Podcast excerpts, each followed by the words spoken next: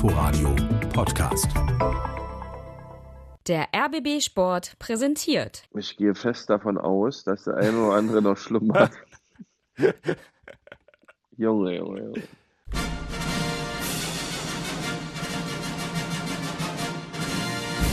Christian Beek und Axel Kruse in Hauptstadtderby, der Berliner Bundesliga-Podcast. Mit freundlicher Unterstützung von Inforadio vom RBB. Guten Morgen, lieber Christian. Ja, einen wunderschönen guten Morgen. Hast du denn gut geschlafen? Ah, ich habe so fein geheiert. Wunderbar.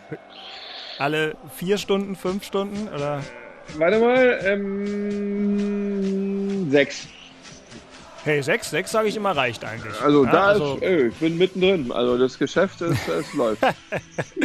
ja, also ähm, Christian macht einen äh, Leistungssportausflug ähm, Korrekt. in, äh, in, in Flüssigkeitszunahme und Golf. Oder war die Reihenfolge andersrum?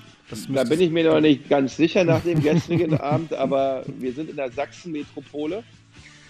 Meine lieben Freunde Stefan Beinig, Marco Rehmer, unser Boxer Axel Schulz, mein lieber Stefan Kretschmer und mein Pascal Hens. Wir sind also eine bunte Truppe und werden jetzt dem weißen Ball nachher hinterherjagen. Warum wir gestern Abend uns so intensiv dazu besprochen haben, ist mir noch nicht ganz klar, werden wir nachher auswerten.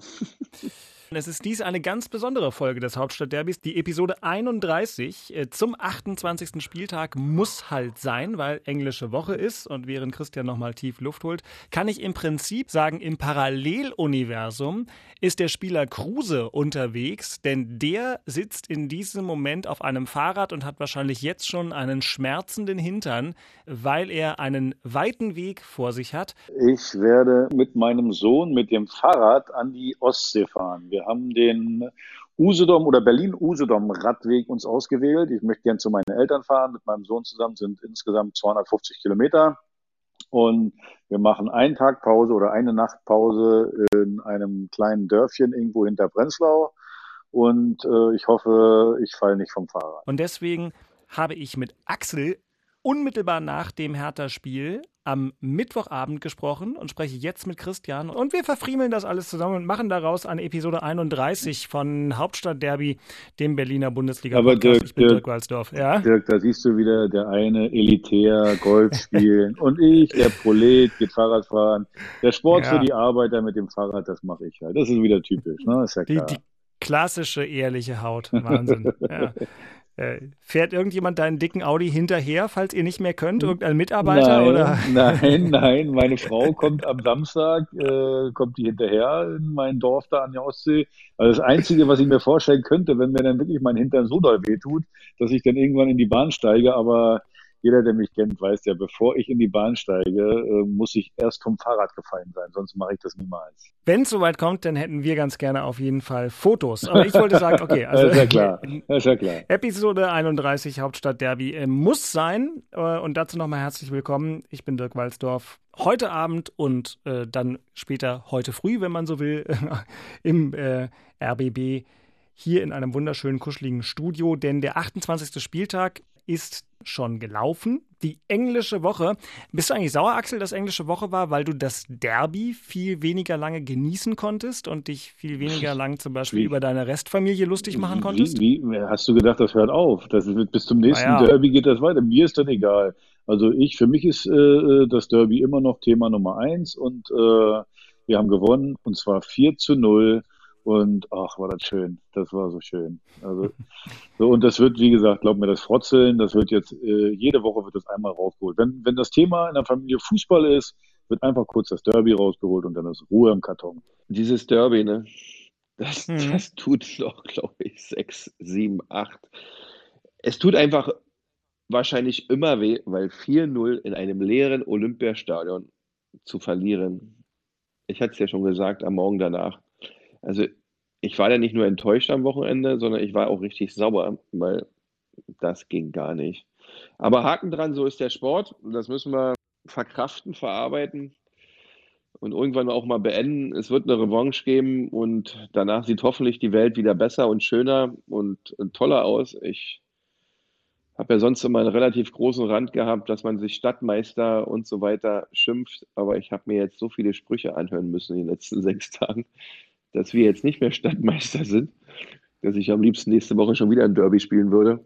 Geht nicht, muss ich als Unioner aushalten, werde ich aushalten, aber es ist schlimm. Ich bin ja neutral in der ganzen Angelegenheit, möchte aber darauf hinweisen, dass ich mir aus Sicht des ersten FC Union auch nicht sicher bin, ob das erneute Antreten in einem sportlichen Wettkampf mit Hertha BSC zu einem Stadtderby in diesem Moment der weiseste aller Pläne wäre. Aber das bin nur ich und das bringt uns direkt äh, zur Auswertung äh, dessen, was sich da zugetragen hat. Christians Nachspiel. Personalisiert, da du hier erstmal alleine über den ersten FC Union referieren darfst, der also gestern gegen Mainz 1-1 gespielt hat.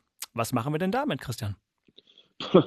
Was wir damit machen, äh, Gott sei Dank einen Punkt geholt, Gott sei Dank den Abstand auf Mainz 05 äh, äh, stabil gehalten. Aber ich weiß nicht, was derzeit los ist. Ich glaube, diese ganze Situation ist äh, für uns extrem schwierig das merkt man immer mehr, dass die Fans, also eigentlich der 12., 13., 14. Mann bei Union, dass der derzeit nicht dabei ist, ähm, ähm, tut der Mannschaft nicht gut. Das sieht man. Äh, es war auch gestern wieder der Fall. Es war wirklich kein schönes Spiel. Es war kein gutes Spiel. Es fehlt Rhythmus, es fehlt Gemeinsamkeit, es fehlt Stabilität, egal wo man hinschaut. Es ist Unruhe da man kommt nicht richtig ins Spiel, man hat keine klaren Aktionen, man braucht Glück, um die Situation zu überstehen. Und ähm, das ist derzeit, puh, also das, was man vor Corona eigentlich hatte, dieses unfassbar gute Gefühl, dass Union eine Stabilität in der Leistungserbringung hat, dass wir gegen jeden Gegner bestehen können, dass wir eine stabile Defensive haben nach vorne, mit Andersen immer was gehen kann und durch Standardsituationen man immer im Spiel ist oder durch Einzelaktionen immer im Spiel ist, das ist weg, das ist nicht mehr da. Und demzufolge wird das jetzt noch eine ganz spannende Endsaison. Ja, lass uns mal kurz auf die Tabelle gucken. Also Union ist punktgleich mit dem FC Augsburg, der gestern 0-0 gegen Paderborn gespielt hat, was jetzt auch nicht sehr berühmt ist. Punktgleich auf Union 13, Augsburg Rang 12. Die haben aber auch annähernd die gleiche Tordifferenz. Beide 31 Punkte. Dann 14. Eintracht Frankfurt mit 29 Punkten. Dann 15. der gestrige Gegner Mainz 05 mit 28 Punkten. Dann Düsseldorf mit 27. So, und dahinter Bremen und Paderborn 22 und 19. Wobei selbst Werder Bremen, ich glaube ja eigentlich, das ist zu spät für die, aber da scheint ja auch noch mal ein kleines bisschen was zu lodern. Also wie gefährlich ist diese Gesamtgemengelage? Die ist total gefährlich, finde ich. Ja, äh, weil das geht ganz, ganz schnell im Fußball. Das ist nicht nur so ein Spruch. Ja, selbst Bremen, die haben ein Spiel weniger. Wenn die das gewinnen, haben sie 25 Punkte. Das sind dann nur sechs Punkte. Wir haben sechs Spiele noch. Also da ist für alle Mannschaften, die da unten drin sind, wenn Bremen auch das Spiel gewinnt, noch alles möglich, die Klasse zu halten auch regulär in der Klasse zu bleiben, ohne Relegation. Daher ist das ganz, ganz gefährlich. Und ähm, Düsseldorf, Mainz, äh, das sind Mannschaften, die haben jetzt eine gewisse Stabilität auf einmal, was man nicht geglaubt hat vor acht bis zehn Wochen, dass das nochmal passieren kann. Und daher äh, total gefährlich. Man muss jetzt schnellstmöglich zu den einfachen Sachen zurückkommen, dass man die richtig macht, dass man wenig Fehler le sich leistet und versucht, die Spiele zu gewinnen und endlich mal wieder einen Dreier zu holen. Weil äh, sonst, ich habe ich hab derzeit echt Sorge. Also Mainz fand ich ja gestern auch insgesamt sehr, sehr dünn. Äh, vor allem äh, mit Blick auf die Tatsache, dass sie eine Halbzeit in Überzahl gespielt haben. Aber wenn man sich bei Mainz mal das Restprogramm anguckt, die haben es komplett in der eigenen Hand. Die spielen noch gegen Frankfurt, gegen Augsburg und gegen Bremen. Ähm, das würde ja reichen, wenn sie sich da ein paar Punkte holen. Aber ich, ich sehe es da bei dieser Mannschaft eigentlich im Moment auch nicht so sehr. Nein, äh, es ist, die, die Mannschaften haben auch ähm, ähm natürlich schwierige, letzten, wenn wir das nächste Wochenende sehen, ja. Da spielt zum Beispiel Düsseldorf bei Bayern München, wir spielen in Gladbach. Da wird sich wahrscheinlich, so wie es gerade aussieht, nicht viel ändern. Mainz spielt zu Hause gegen Hoffenheim, Augsburg gegen Hertha, Frankfurt in Wolfsburg. Das kann gut gehen, ja. Man muss ja so denken und, und, und, und, und, und das beobachten und analysieren, was machen auch die anderen Mannschaften, was machen meine Tabellengegner. Äh, klar, aber das ist alles links muss das stehen, ja. Wichtig ist, was wir gerade leisten, wie wir gerade funktionieren, wie wir gerade performen. Und da ist die Fehlerquote einfach zu hoch. Klar hat Urs Fischer umgestellt, hat Subotic wieder gebracht, hat Schlotterbeck gebracht, hat Parensen rausgenommen, der echt ein großer Fehlerherd war äh, äh, beim Derby. Äh, hat versucht, ein bisschen Stabilität wiederherzustellen. Äh, puh, also es war sehr zäh und selbst Gentner war jetzt auch nicht der Spieler, der diese Ruhe zurückgebracht hat, wo man sagt, okay, da waren die ersten Spiele in der Saison, also die ersten gefühlten 25 Spiele der Saison so stabil mit Gentner, dass er das jetzt wieder zurückgeholt hat gegen Mainz zu Hause. War auch nicht. Äh, also wie du schon merkst, mir geht es gerade nicht so gut bei dem Thema.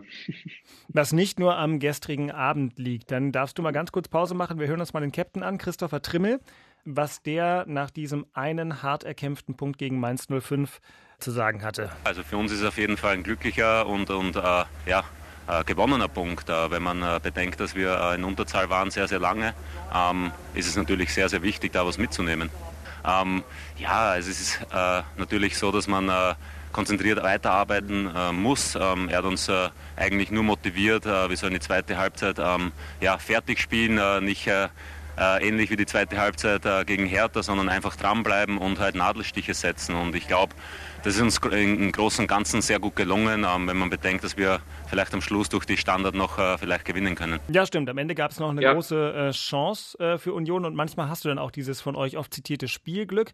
Ähm, auf eine Einordnung deinerseits bin ich tatsächlich noch gespannt. Nicht, weil ich sie mir schon denken kann, aber trotzdem, einer unserer Lieblingsspieler, Andrich, ja. holt sich erst die zehnte Gelbe ab und dann auch noch gelb-rot. Selten dämlich.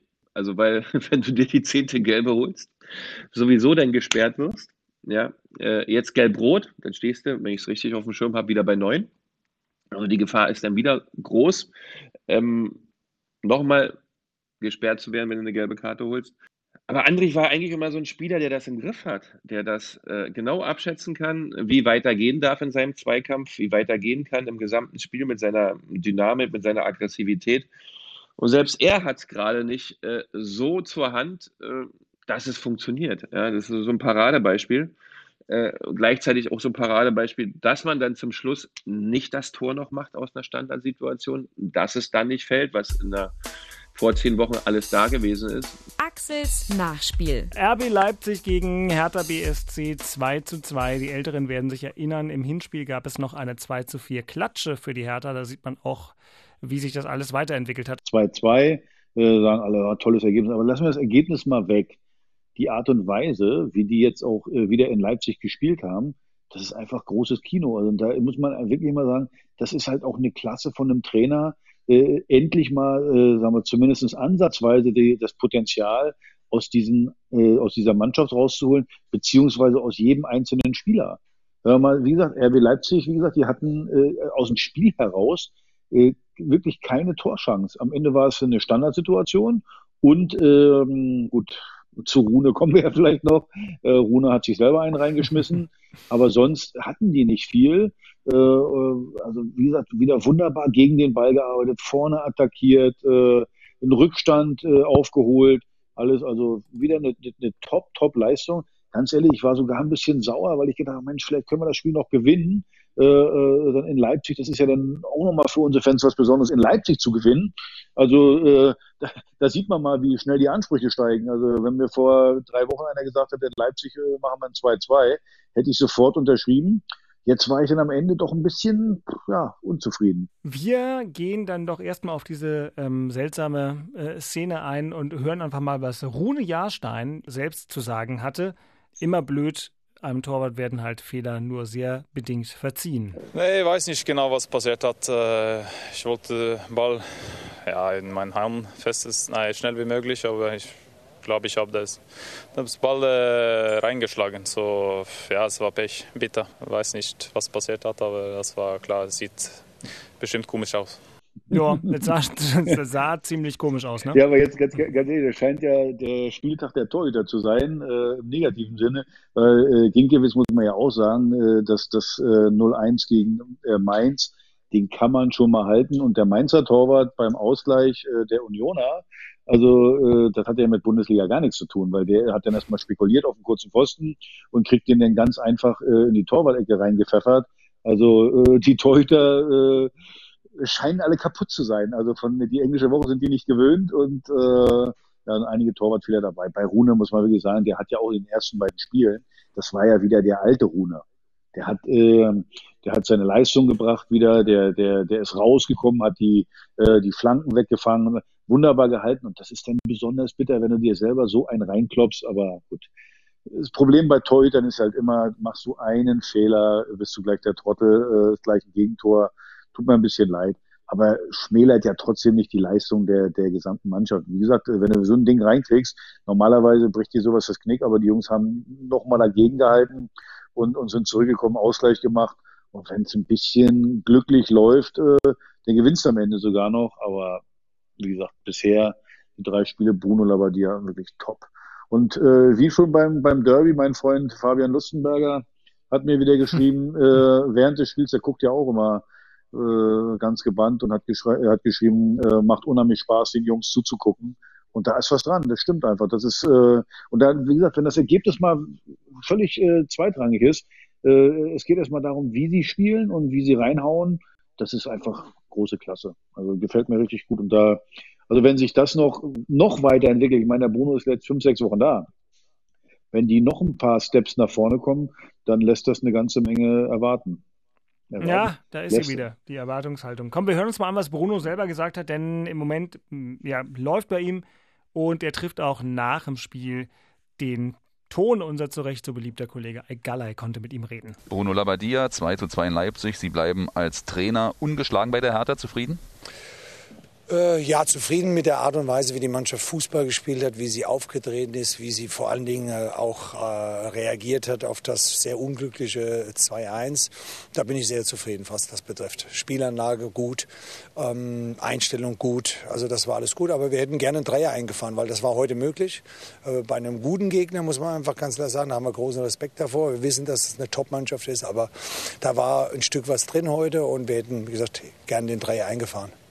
Schick stand beim 2 zu 1 mit einem halben Fuß im Abseits. Aus dem Kölner DFB-Keller kam keine Reaktion. Wie sehr ärgert Sie das?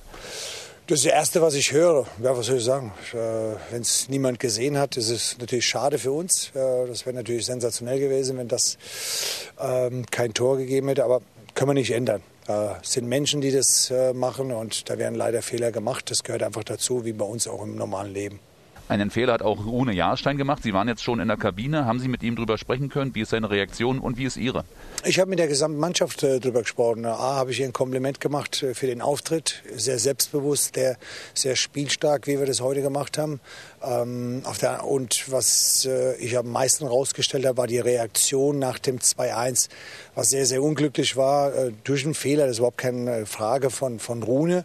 Aber viel wichtiger war die Reaktion der Mannschaft. Wir haben immer gesagt, wir arbeiten die ganzen Wochen dran, dass wir sagen, jeder steht für den anderen ein. Und das hat die Mannschaft gemacht, weil Rune hat in den zwei Spielen davor top gehalten, hat auch heute eine sehr, sehr gute Partie gemacht. Und von dem her war, war es wichtig, die Reaktion. Und ich, ja, ich glaube, die Reaktion im Gesicht äh, von Rune, die war sehr positiv und das ist für uns abgehakt. Ja, sagt Bruno Labbadia. Ähm, und wie gesagt, aus meiner Sicht, der trifft auch den Ton und ansonsten seid ihr ja in also, großer Übereinstimmung. Ich wollte gerade sagen, wir haben uns nicht abgesprochen. Das finde ich, ja schon mal, das ich ja schon mal gut. Also ja, muss, muss man einfach so sehen. Am, äh, am Ende gute Reaktion, wie, wie Bruno es auch gesagt hat, nach dem unglücklichen äh, 2 zu 1 oder 1 zu 2. Und insgesamt. Hast du gesehen, dass der, Abstand, dass, dass der Abseits stand? Also die auch die Kollegen von der Zone, die es übertragen haben, haben es nicht gesehen. Ähm, ich habe es auch nicht gesehen. Also ich, ja, äh, wahrscheinlich, weil alle so baff waren äh, aufgrund dieser Aktion von Rune Jahrstein, hat äh, niemand. Aber Gibt's ja manchmal, das, ne? die haben ja, die, aber die haben ja, äh, der, der Torschütze soll im Abseits gestanden haben. Aber. Kann natürlich sein, weil ich keine Brille auf hatte, dass ich das nicht gesehen habe, aber äh, sah auf jeden Fall so aus, wenn es kein Abseits war. Es spielt ja keine Rolle. Das ist ja auch wieder die Klasse von Bruno, dass er sagt, äh, ja, es gibt da mal ein paar Zentimeter, gibt es auch mal eine Fehlentscheidung, das muss man so hinnehmen und äh, man sollte jetzt nicht aus jedem Ding auch irgendwie einen Skandal machen. Ja, ist so, äh, ich finde das sehr sportlich, wie Bruno damit umgeht. Bei Union hat sich Urs Fischer heute uncharakteristisch aufgeregt ähm, und hat offenbar der Mainzer Bank äh, vorgeworfen, dass sie ein bisschen unfair agiert hat und, und den Schiri beeinflusst hat ähm, vor dem Platzverweis für einen unserer Lieblingsspieler, nämlich Andrich. Ähm, ja, äh, jetzt muss man natürlich auch eins sagen, äh, Urs Fischer ist natürlich, der merkt auch, da ist ein bisschen Druck natürlich auch da. äh, so er merkt, äh, die sind nicht so gut reingekommen in die, ähm, in die, in diesen Restart und äh, dann riecht sich schon mal schnell auf. Ich muss dazu sagen, die, die gelb-rote Karte für mich ist ja doch ein Witz. Also heutzutage sowieso auch beim Spiel Hertha gegen, äh, gegen Leipzig. Da wird ja jeder Mist gepfiffen und für jedes Foul äh, gibt es eine gelbe Karte. Also Fouls gehören ja für mich mit dazu und äh, von daher äh, nicht, nicht jedes Foul ist eine gelbe Karte. So, und äh, gerade Andrich, äh, ja, er geht da ein bisschen äh, robust hin. Jetzt kommen wieder die Oberschlauen, die sagen, na ja, in der gegnerischen Hälfte, aber wenn ich mal vorne pressen will, dann, dann mache ich auch mal einen Foul in der gegnerischen Hälfte. Also für mich gibt's viel zu schnell äh, die, die gelbe Karte in, in, in den Spielen insgesamt. Aber dass Urs Fischer sich dann auch mal aufregt, weil, weil, weil der Gegner da vielleicht auch die gelb-rote Karte fordert, äh, ja, zeigt vielleicht auch, dass er ein bisschen, ein bisschen angeschlagen ist, auch ein bisschen äh, äh, nervös ist. Ja, gerade die ersten beiden Spiele gegen Bayern, gut, da konnte man verlieren, da haben sie eigentlich ganz ordentlich gespielt. Äh, äh, aber gegen, gegen, gegen, gegen Hertha im Derby, muss man wirklich sagen, haben auch alle, alle Unioner gesagt, das war ja zum Teil ein Klassenunterschied. Und das, glaube ich, hat Urs Fischer ziemlich enttäuscht.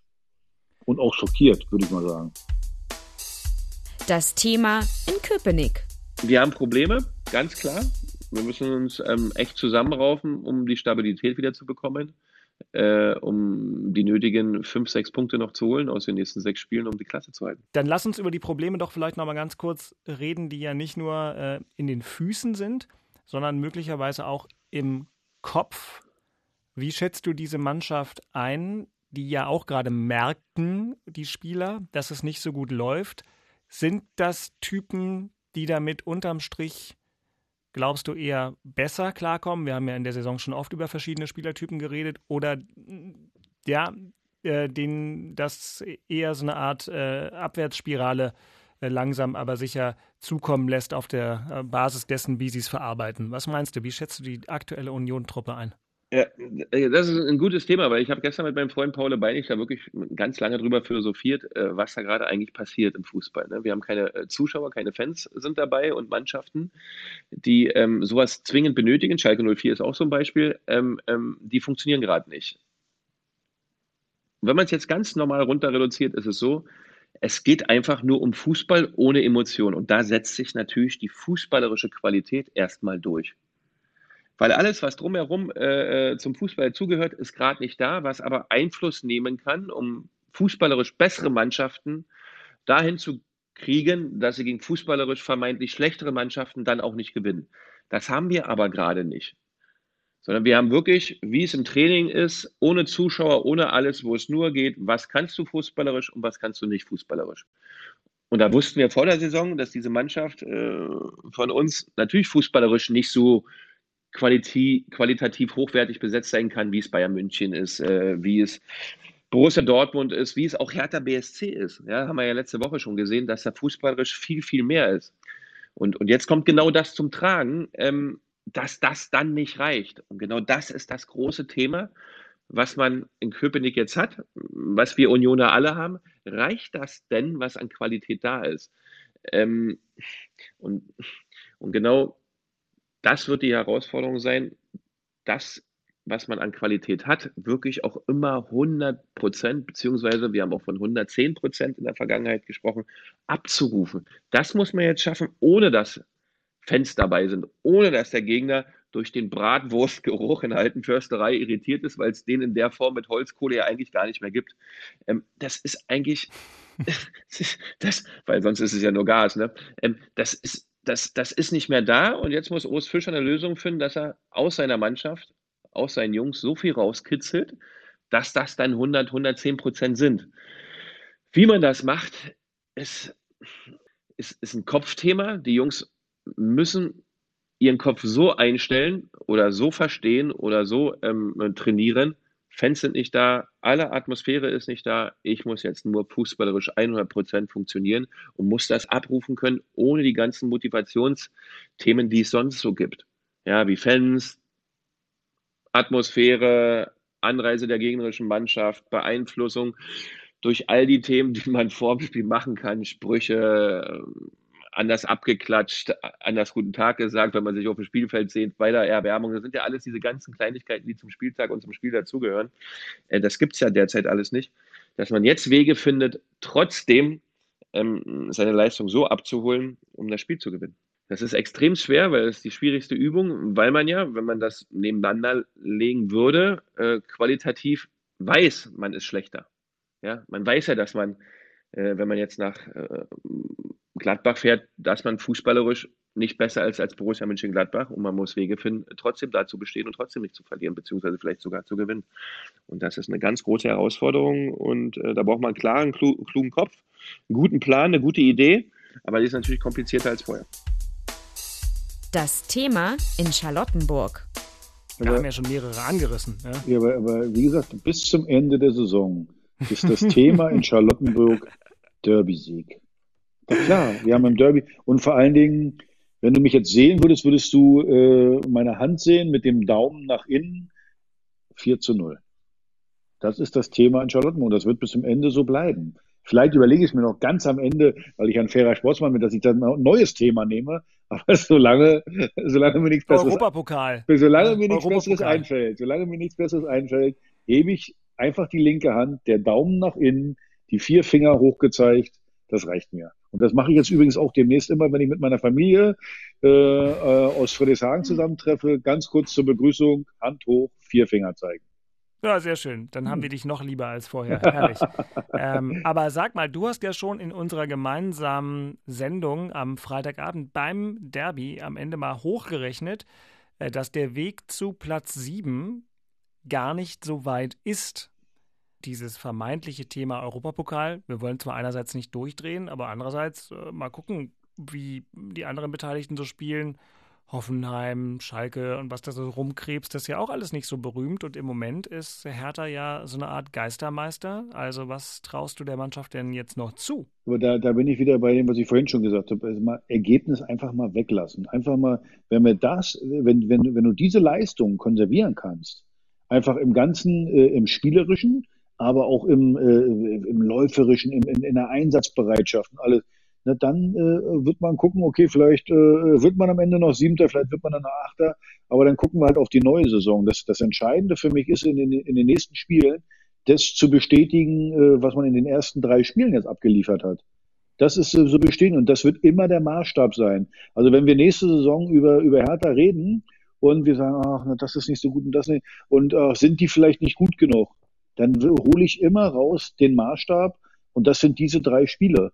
Weil das ist einfach, wie gesagt, äh, ein hohes Niveau. Und wenn du, wenn du das halten kannst, wenn du so ein Niveau halten kannst über eine Saison hin, na, dann wirst du dich international qualifizieren. Da bin ich mir ziemlich sicher. So, aber wie gesagt, äh, sind jetzt nur drei Top-Spiele. Wäre ganz gut, wenn man das mal hinkriegen würde, dass dann vielleicht das irgendwann 34 sind. Aber noch, noch mal, das, diese drei Spiele werden der Maßstab sein. Und da braucht mir dann keiner erzählen, der Kader ist nicht gut genug oder das nicht oder das nicht. Wir haben ja gesehen, wie, äh, was für ein Potenzial da drin ist. Und so ein, so ein Paradebeispiel ist für mich, nochmal habe ich ja schon am Freitag, Luke Bacchio, der war am Freitag schon überragend. Jetzt, äh, heute in Leipzig war der jetzt nicht überragend, aber wie der zum Teil die Bälle verloren und dann zurückmarschiert ist, wie der mit, äh, mit einmal ist ja ein ganz anderer Spieler. Vorher hat der nur mit dem Arsch gewackelt und äh, hat da den, den, den, den kleinen äh, Superstar gemimt. Und jetzt mit einmal äh, arbeitet er mit für die Mannschaft und, und arbeitet auch nach hinten. Das ist wirklich äh, äh, Wahnsinn, was, also wirklich Respekt, was Bruno mit jedem Einzelnen da gemacht hat. Wie fandest du das Piontek den Elfmeter, der ja nicht unwichtig war, schießen durfte und geschossen hat? Na, ob der den schießen durfte, das weiß ich nicht. Der hat sich den Ball einfach genommen. Äh, musst du machen. Als, als Stürmer, der als Neuzugang, äh, der 25 Millionen gekostet hat, musst du in der Situation dir den Ball nehmen. Und du musst auch jeden, der dir den Ball wegnehmen will, dem musst du in die Wade beißen und sagen, verschwinde, ich schieße jetzt den Elfmeter. Weil äh, ob es ein Elfmeter ist oder nicht, du wirst als äh, an Toren gemessen.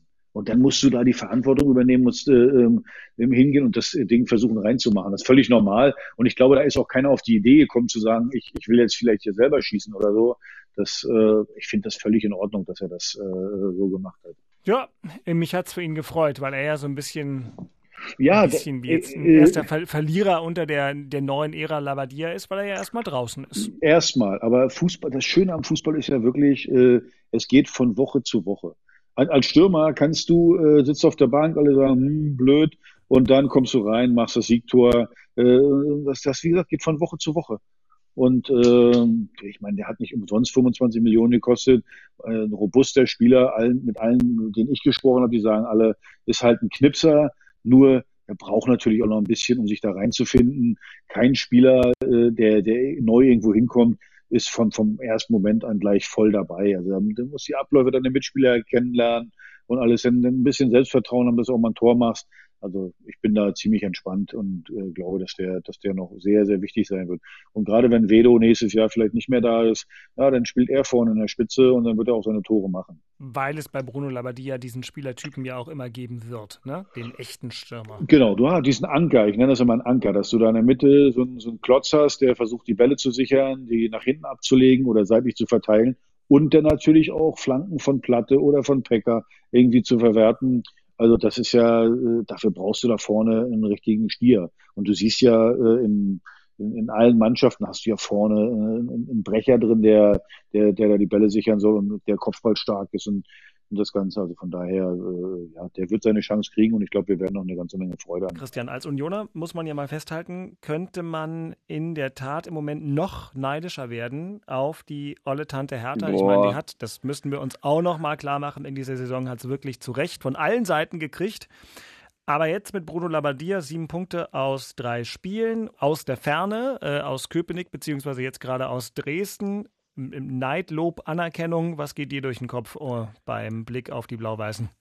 Also ganz große Anerkennung, was, was Bruno da abgeliefert hat, diese Mannschaft äh, äh als Einheit zu formen, wie acht Wochen Vorbereitungszeit, muss man ja ganz klar sagen, hat Bruno Labbadia so intensiv genutzt aus diesem, ich will jetzt nicht sagen Hühnerhaufen, aber aus diesem, aus dieser Unruhe, die da drin steckte, nach Jürgen Klinsmann, mit Alexander Nuri, mit Ante Schovic, mit den ganzen Querelen ums Tagebuch, was veröffentlicht wurde, was für tolle Geschichten wir da alles gelesen haben und was wir alles von Jürgen Klinsmann gehört haben, noch im Nachhinein, hatte man ja so den Eindruck, früh, was ist denn in der Mannschaft los? Das haut ja hinten und vorne nicht hin. Und da hatte man wirklich tiefe Sorgen, dass das wieder so werden wird, wie es dann immer bei Hertha ist. Aber der hat es echt in den acht Wochen so in den Griff bekommen, dass die Mannschaft auch 2-2 äh, in Leipzig spielt, in, der, in, der in den Schlussminuten da noch ein Unentschieden holt und das auch geiler Fußball ist. Ja, das sieht ja auch gut aus. Die Mannschaft äh, funktioniert, ist topfit, ist aggressiv, ist am Gegner dran, beeindruckt, äh, mit, mit, Spielfreude, mit, mit, mit Gemeinsamkeit. Ja, also pff, Hut ab. Wirklich, weil das war, das war nun gar nicht zu erwarten. Genauso wie es jetzt auch gar nicht zu erwarten war, dass äh, meine Unioner gerade nicht funktionieren. Äh, aber ähm, für Hertha, Respekt, mein lieber Axel, wird die Sonne aus dem Arsch scheinen auf seinem Fahrrad jetzt. ich gönne ihm das, ja, weil er hat ja auch viel eingesteckt, äh, gefühlte neun Monate.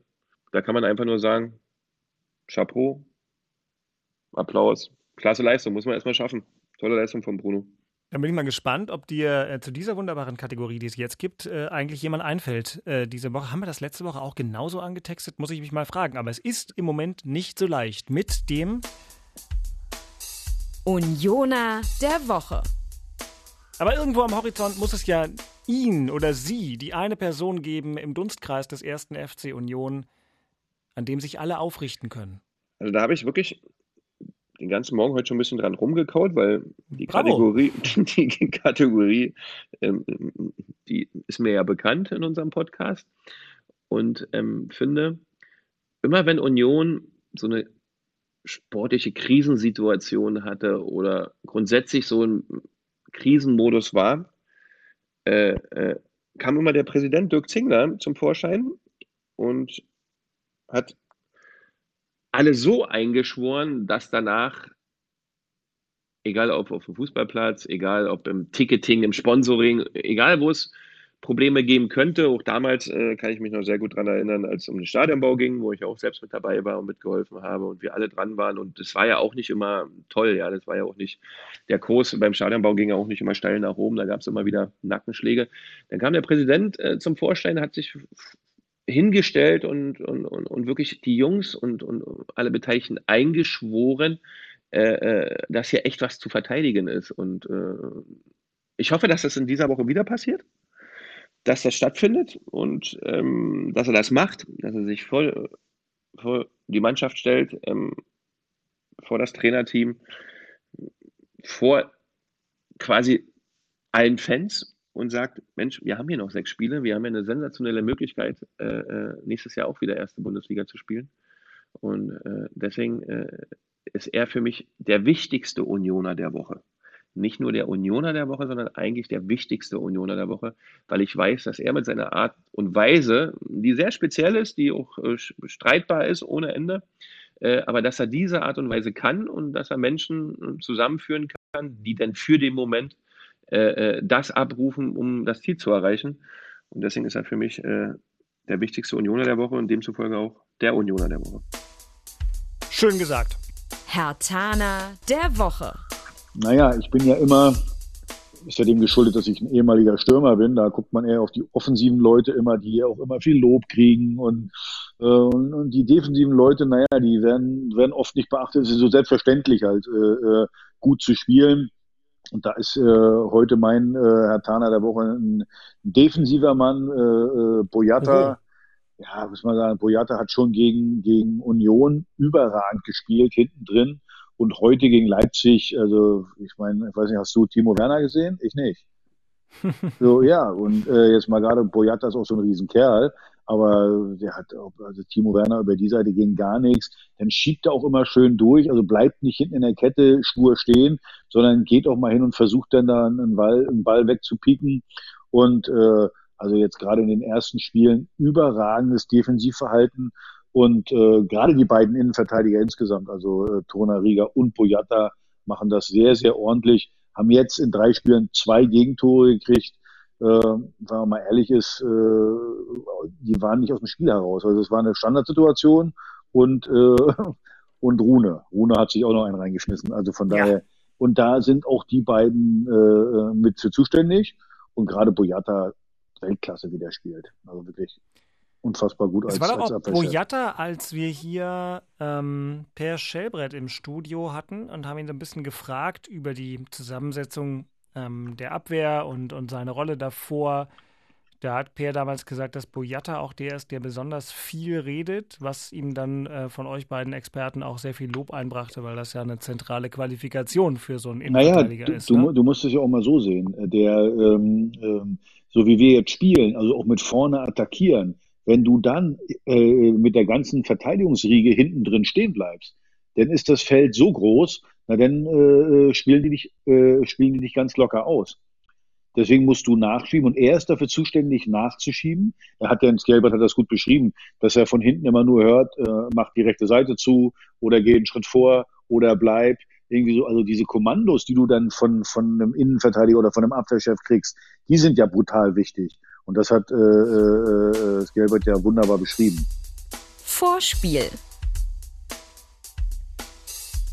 Und aus Sicht des ersten FC Union, Christian hat es schon gesagt, geht es also nun ins Rheinland zu Borussia Mönchengladbach. Sonntag 15.30 Uhr.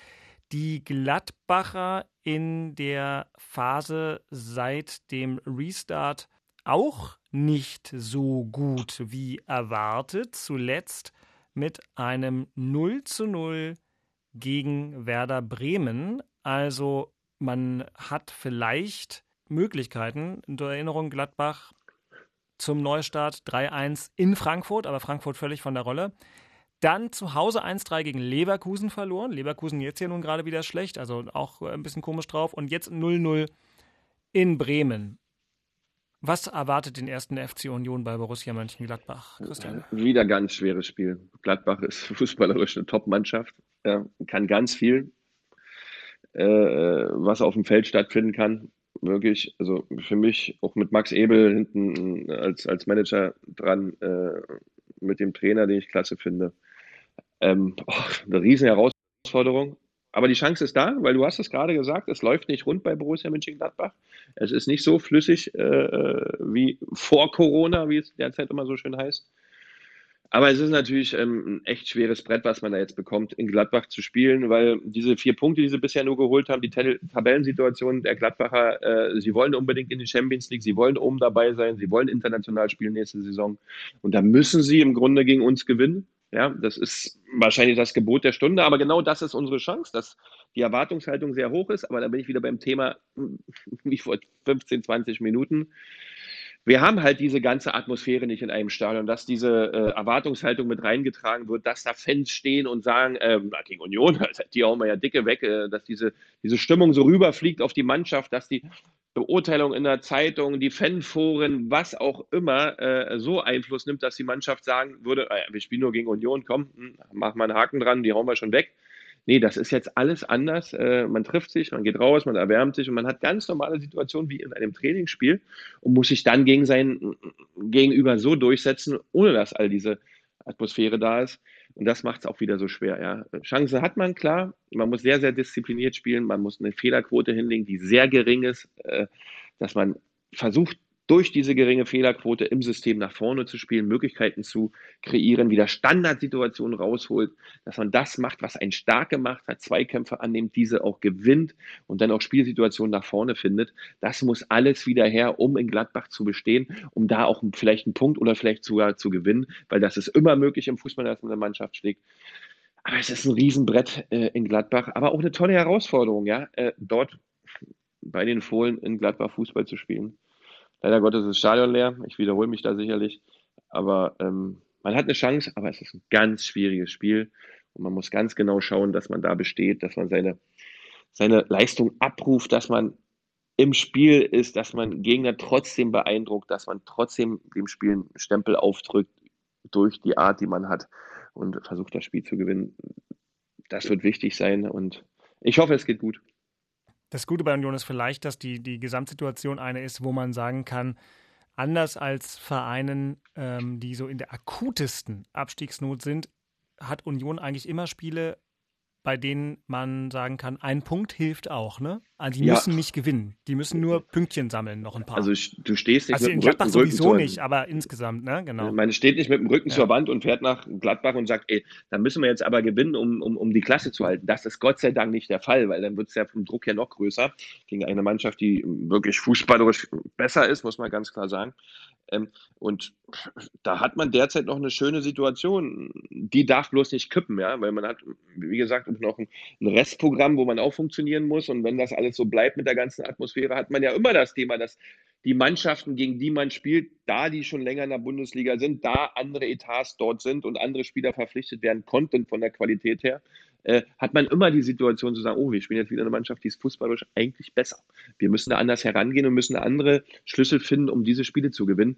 Äh, ich hoffe, man sucht jetzt nicht so lange den Schlüssel, weil sonst wird es echt eng, aber man hat noch diesen Puffer, ähm, ähm, um das auszuloten, um das herauszukitzeln, äh, wie wir das jetzt nun machen, auch wenn unsere tollen und, und unfassbar geilen Fans nicht dabei sind, äh, trotzdem Bundesligaspiele zu gewinnen.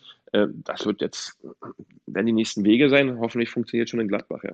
Union hat bei den verbleibenden Spielen noch zwei, wo man äh, natürlich behaupten kann und davon muss, dass der Gegner nicht zwingend besser ist. Beides sind Heimspiele, wobei das ja vielleicht jetzt auch gar kein Vorteil mehr ist. Union spielt am drittletzten Spieltag gegen Paderborn und am letzten Spieltag gegen Fortuna Düsseldorf. Das könnte Ja. im, mal, ob jetzt Worst Case, naja doch, dass Union noch weiter runter rein, Runden reinrutscht, kann ich mir nicht vorstellen. Also es könnte aber noch so ein Endspiel um die Relegation beziehungsweise den direkten Klassenerhalt sein. Aber diese beiden Spiele gibt es.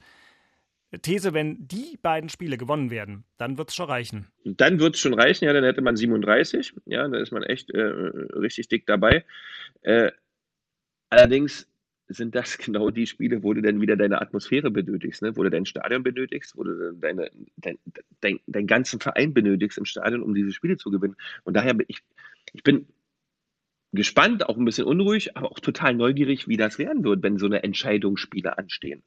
Ja, wenn du jetzt zu Hause gegen Düsseldorf spielst oder gegen Paderborn und musst gewinnen.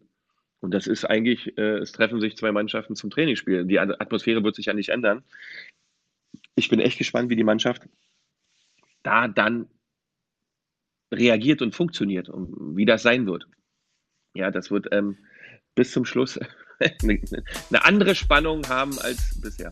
Besonders in der englischen Woche gilt ja, nach dem Spiel ist vor dem Spiel und Herthas nächstes Spiel ist gegen den FC Augsburg, der sich gerade eben, Axel und ich haben es verfolgt, äh, nicht unbedingt mit Ruhm bekleckert hat und über ein 0 zu 0 gegen die tapferen Paderborner nicht hinauskommt. Axel, herzlichen Glückwunsch. Ihr seid haushoher Favorit. ja, und, äh, am Ende, äh, also wir brauchen, glaube ich, nach hinten gar nicht mehr gucken, äh, weil ich glaube, im Abstiegskampf werden wir nichts mehr zu tun haben. Jetzt kann man versuchen, nach vorne zu gucken, so viele Punkte wie möglich zu sammeln. Und wenn du überhaupt nochmal auf Platz sieben da so ein bisschen schielst, dann musst du natürlich gegen Augsburg zu Hause gewinnen.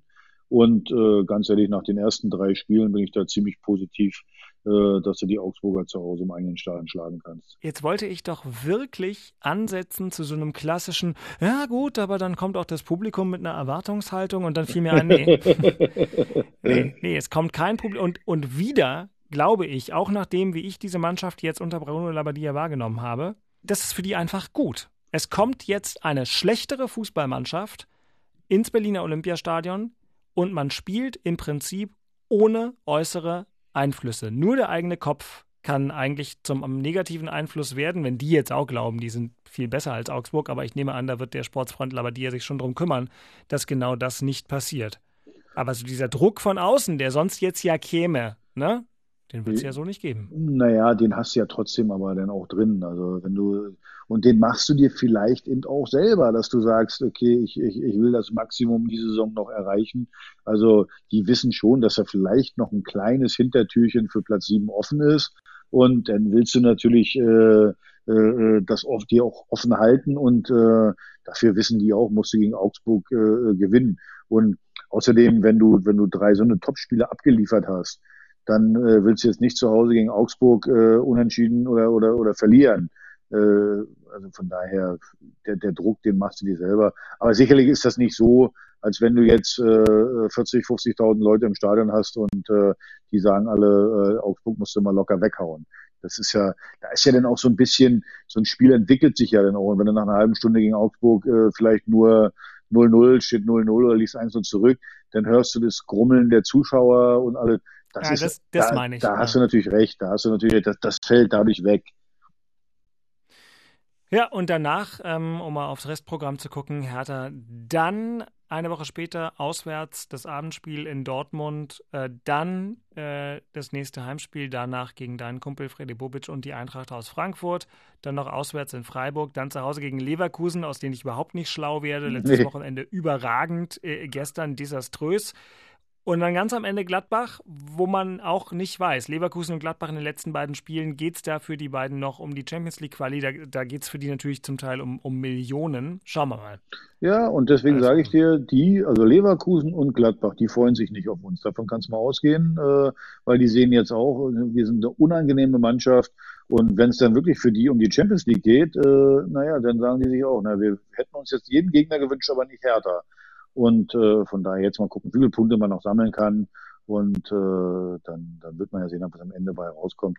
Mir ist, wie gesagt, nur wichtig zu sehen, ey, was da für ein Potenzial drin ist und dass jetzt zumindestens äh, äh, das einigermaßen ausgeschöpft wird, weil ich kann das einfach nicht leiden, wenn man, wenn man sein Potenzial nicht äh, ausschöpft und immer mit, äh, mit Mittelmaß zufrieden ist. Und äh, wie gesagt, wir haben so viele gute Spieler da, müssen nur das Optimum aus denen rauskitzeln. Ein guter Rat aus Köpenick. Ja, Hertha ist natürlich oben auf, ja, ein guter Rat. Äh, okay, ich bleibe jetzt mal ganz neutral. Ein guter Rat aus der Köpenicker Ferne, wenn man das überhaupt Ferne nennen kann. Bitte locker bleiben, nicht durchdrehen, weil es jetzt echt mal gut funktioniert. Ihr habt einen tollen Trainer, keine Frage, der hat das auch super im Griff. Aber bitte schön demütig und bescheiden bleiben. Wir haben ganz andere Situationen in dieser Saison bisher bei euch erlebt und daher Ball flach halten äh, und weiter Leistung liefern äh, mit dem Trainerteam dahinter, glaube ich, wird das weiterhin funktionieren. Ein guter Rat aus Charlottenburg. Seid nicht traurig äh, über das Derby, äh, über die Derby-Niederlage. Das äh, sei uns gegönnt, dieser Sieg. Äh, für euch ist wichtig, die Klasse zu halten. Der eine Punkt gegen Mainz war brutal wichtig, äh, glaube ich, wenn man mal die Situation am Tabellenende sich anschaut. Düsseldorf hat gewonnen, dann äh, Augsburg auch wieder einen Punkt gemacht. Also von daher cool bleiben, äh, wieder auf die, die alten Stärken äh, besinnen, keine Fehler machen, so wie beim äh, 0-1 jetzt gegen, gegen Mainz oder die, die, die gelb-rote Karte äh, von, von Andrich. Also cool bleiben, wieder auf die alten Stärken besinnen, dann wird's äh, auch wieder ein Derby in der Fußball-Bundesliga geben und äh, dann könnt ihr euch vielleicht revanchieren. Wird nicht passieren, aber ihr könntet rein theoretisch, könntet ihr euch dann revanchieren für das 4 zu 0. Habe ich, so, hab ich oft genug 4 zu 0 gesagt? Ja, ne? Also 4 zu 0. Ich weiß, ich glaube, äh, der 4 zu 0, ich kann ja vielleicht für die nächste Episode so einen 4 zu 0 Counter oh, einfach mal mitnehmen wär, und bei jedem das, 4 zu 0 macht es dann so Bing oder so. Das wäre ja? großartig, das wäre sehr, wär sehr schön. Ist, legen sich Fahrradfahrer eigentlich immer noch gut abgehangene Schnitzel auf den Hintern, wenn es nicht mehr auszuhalten ist? Oder äh, war das mehr so, keine Ahnung, zu Schwarz-Weiß-Zeiten bei der Tour de France? Ich, ich weiß es noch nicht. Mir hat jetzt gerade ein guter Freund gesagt, ich soll ganz viel Vaseline mitnehmen, äh, weil, also normal fahre ich ja so 50, 60 Kilometer fahre ich ja schon mal, aber an einem Tag 130, äh, das habe ich jetzt auch noch nicht so durch. Und er sagt, das Hauptproblem wird der Hintern sein. Und da habe ich dann, wie gesagt, ganz viel Vaseline. Also äh, das mit den, mit den Steaks ist nicht mehr so. Wir hoffen, dass du nicht zu viel cremen musst und ähm, wünschen dir eine schöne Tour, Axel. Dann ist das äh, wirklich kurios, ja, dass ich jetzt also dir sagen kann, gute Nacht und Christian dann sagen kann, schönen Tag noch. Das gibt es nur äh, in, in dieser einzigartigen Episode unseres Podcasts, die Episode 31, ein bisschen anders als sonst und die Episode 32 kommt dann natürlich nach dem Wochenendspieltag. Axel, ähm, schöne Fahrt, schöne Grüße an Paul äh, und trag einen Helm. Ja, auch Dank. oben im Norden gibt es bestimmt den einen oder anderen Pflasterschein. Habe ich mir extra gekauft. Ich bin die ganze Zeit ohne Helm gefahren. Meine Frau hat mich nur beschimpft und dann auch ich höre ja ab und zu mal zu und deswegen habe ich mir einen Helm gekauft. Also von daher, da ist auch die Sicherheit da. Wie gesagt, für euch auch ein schönes Wochenende. Äh, vor allen Dingen schöne Fußballspiele am Wochenende. Und äh, ja, wir hören voneinander. So Nächst, sein. Nächste Woche. Ja, Wahnsinn. Dann äh, werde ich äh, diese beiden Paralleluniversen zum Zeitpunkt, zu dem die lieben Hörer äh, das gehört haben, äh, schon zusammengerührt haben. Und am Ende wird es irgendwie wie eine halbwegs vernünftige Episode 31 klingen oder geklungen haben. Ich bin gespannt. Christian, vielen Dank fürs kurze Schlafen, frühe Aufstehen, für die äh, bemerkenswert gute Verarbeitung des gestrigen Abends. Ja, viel Spaß. Äh, wie sagt Danke. man immer so schön? In deinem Fall kann man das ja heute wirklich mal sagen. Gruß an die Mannschaft. Richtig. Und gutes Spiel. Dank dir, mein Lieber. Tschüss, Christian. Ciao. Bis dann. Tschö. Das waren Christian Beek und Axel Kruse in Hauptstadtderby, der Berliner Bundesliga-Podcast. Eine Produktion vom RBB Sport mit freundlicher Unterstützung von Inforadio, dem einzigen Radioprogramm in der Hauptstadt, das bei jedem Bundesligaspiel live dabei ist. Inforadio Podcast.